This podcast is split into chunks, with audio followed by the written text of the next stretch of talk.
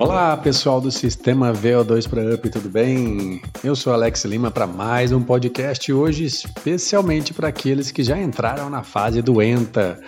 Isso mesmo, para aqueles que já estão naquela fase depois dos 40 anos de idade e já acham que não conseguem mais fazer nada, ou que por um acaso já existe grandes limitações na sua vida e eu não poderia deixar de inspirá-los com uma história fantástica. Aliás, não é uma história, é a realidade. Uma entrevista que eu fiz com um quarentão que está indo possivelmente para a sua terceira Olimpíada e praticando e sendo esportista de alto nível de uma modalidade extremamente desgastante que é a maratona. Isso mesmo, mais de 42 quilômetros. Eu estou falando nada mais, nada menos do que o maratonista brasileiro Paulo Almeida Roberto de Paula, ou melhor, Paulo Roberto de Almeida de Paula, o famoso Paulo de Paula.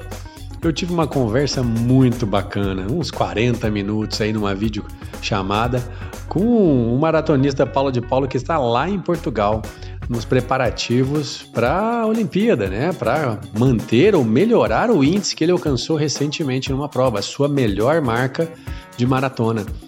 E é impressionante, impressionante como uma pessoa de 40 anos de idade consegue chegar a esse feito com essas capacidades que ele tem mostrado.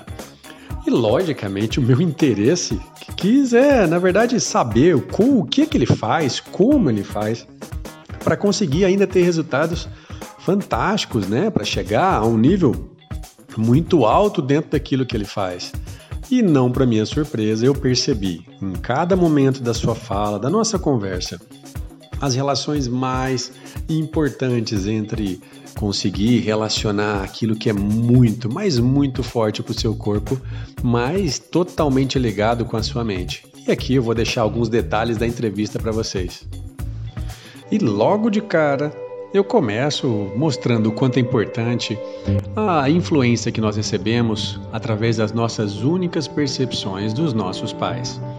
Filho de família uh, simples, onde o pai e a mãe são pessoas adotadas e ele é o mais velho de três, desde o começo ele percebeu de forma diferenciada o esforço que veio dos pais e conseguiu transformar tudo isso em energia, em força para fazer o seu melhor descrevendo seu pai como uma pessoa rígida, mas com um caráter inabalável. A sua mãe como uma guerreira, uma casca grossa que dava a capacidade dele também ser assim quando necessário, mas sempre agradecendo tudo aquilo que eles fizeram, né? sabendo que aquilo foi o suficiente e assumindo a vida para ele e para fazer o seu melhor. Tanto que ele fala: a minha característica, o meu objetivo, o meu lema é vencer dentro do conforto ou do desconforto, né? Transformar cada dia como se fosse único realmente.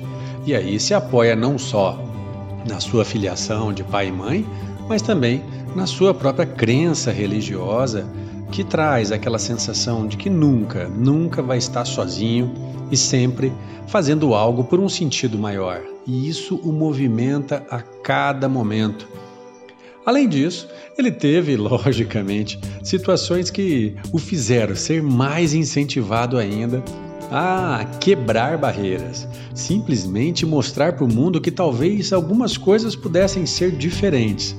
E alguns exemplos que ele me citou, né, um deles estava ligado a um treinador de uma equipe ao qual ele não fazia parte, que duvidou da capacidade dele e do irmão que corria junto em conseguir vencer os seus alunos, super instruídos com toda a técnica.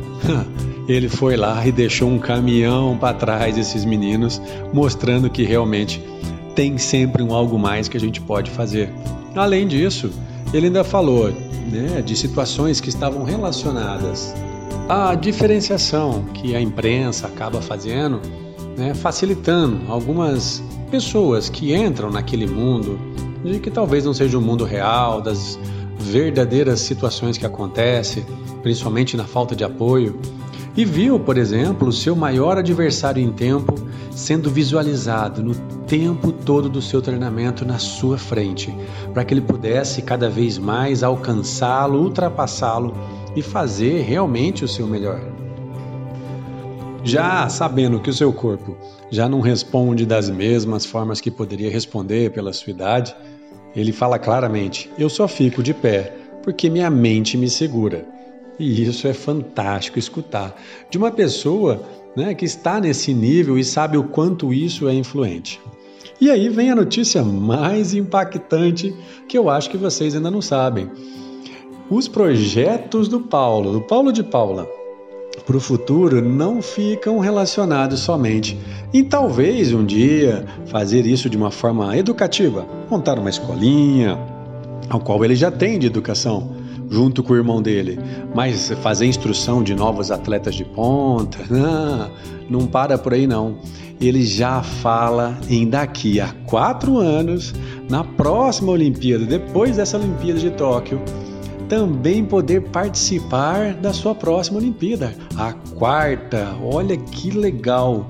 E isso, logicamente, ele está tentando explorar todas as possibilidades das novas tendências, das tecnologias, unido aquilo que ele tem de diferencial, para conseguir chegar com o seu corpo da melhor forma e também conseguir conquistar essa nova situação que ele está planejando daqui para frente. Paulo de Paula, o programa, o Sistema VO2 deseja a você muita energia, boa sorte, que você realmente consiga colocar em prática todos os seus desejos. A gente vai estar aqui torcendo por você, sabendo lá no fundo quem é esse verdadeiro homem profissional que coloca literalmente no pé a sua honra e a sua energia para inspirar pessoas. VO2 para Up, porque correr é diferente de sair correndo. Um grande abraço.